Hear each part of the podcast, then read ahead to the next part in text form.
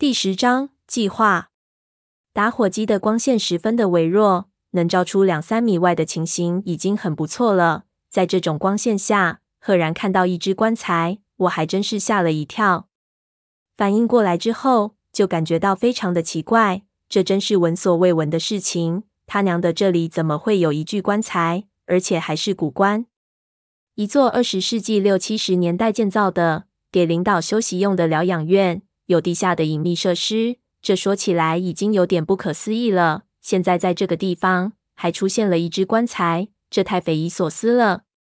这里面装的是什么人？难道是当年死在这里的军官？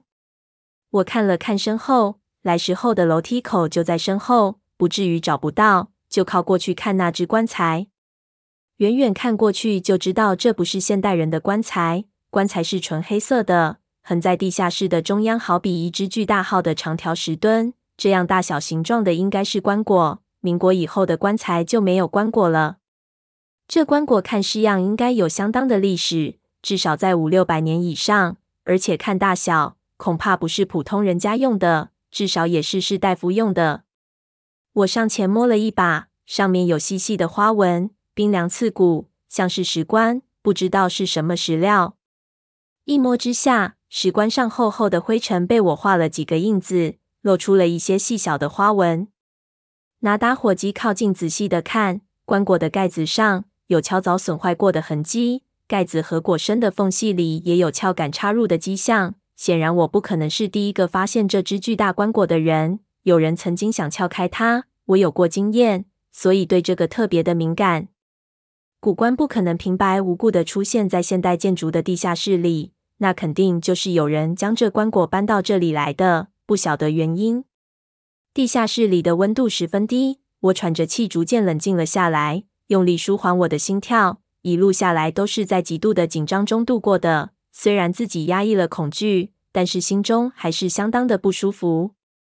一边深呼吸，我就开始琢磨：有人寄了录像带、地址和钥匙，将我引到这座破旧疗养院里来。只因我发现了这一个暗门，通过暗门后的楼梯，我发现了这个地下室。地下室里还放着一具石棺，这已经超出了任何恶作剧的范畴。对方是不是想告诉我，这疗养院里发生过的一些匪夷所思的事情？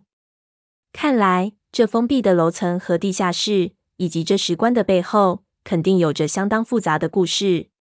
我推动了一下石棺的盖子，当然没有用大力气。只是想试验一下能不能推开。好在和我的判断一样，石棺纹丝不动，显然没有工具，我打不开它。我松了口气，在这种场合下开关，而且是一个人，我从来没有经历过，打不开，也不用硬着头皮逼自己上了。再仔细的看了一遍石棺的细节，发现没有什么值得注意的，我就绕过石棺继续往前走，一直走到地下室的尽头，就看到一扇小铁门。很矮，我推门进去，后面是一条走廊。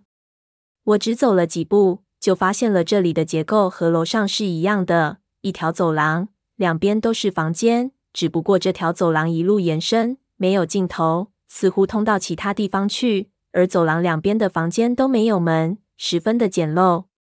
我拿起打火机走进第一个房间，照了照，就看到了两张写字台靠墙摆在一边。四周有几个档案柜，墙上贴满了东西，地下、桌子上全是散落的纸。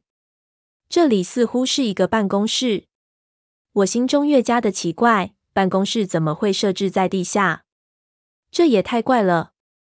地下室里一边是纸棺材，一边是间办公室，难道当年格尔木的丧葬办事设在这儿的？我边纳闷边走到写字台边，想看看上面有什么线索。走近一看，我忽然就愣了一下，不知道为何，看到这写字台摆放的样子，我心里有一种异样的感觉，好像这房间在什么地方看到过。举高打火机，我回忆了一下，顿时倒吸了一口冷气，立即就认了出来，这间房间竟然就是霍林录像里照出的那一间。写字台的摆设、地面和墙上的感觉一模一样。我走到写字台边上。甚至看到了那面他梳头的镜子，还放在录像带里的那个位置上。我的心一下就狂跳起来，忙深吸了一口气，按捺住自己的情绪，心中的诡异已经到达了顶点。看霍林录像带的时候，还只是以为他是在什么民居里，没有想到竟然会是在这种疗养院的地下室里，而且竟然我还找到了这个地方。那显然这都是真的，录像带里记录的内容是真的。当年霍林就在这里用录像机拍摄过自己，他在这里不停地梳头，而我也很有可能真的爬过头顶的大堂。一刹那，我的眼里甚至出现了他的虚影。我和他的世界好像重合在了一起。录像带的情景在我面前闪动了一下，可这到底是怎么回事呢？一个女人在一间疗养院的隐秘地下室里不停的梳头，而一个和我相似的人在疗养院的大堂里如残疾人一般的爬行。这些事情都真实的发生，并且被记录下来了。这到底是为了什么？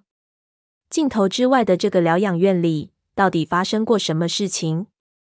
我脑子有点发木，晕了起来。显然，记录像带给我的人，目的就是引我看到这个房间。可是我看到了之后，反而更加的疑惑了，感觉自己好像在拼一幅空白的拼图一样，完全没有着手的地方。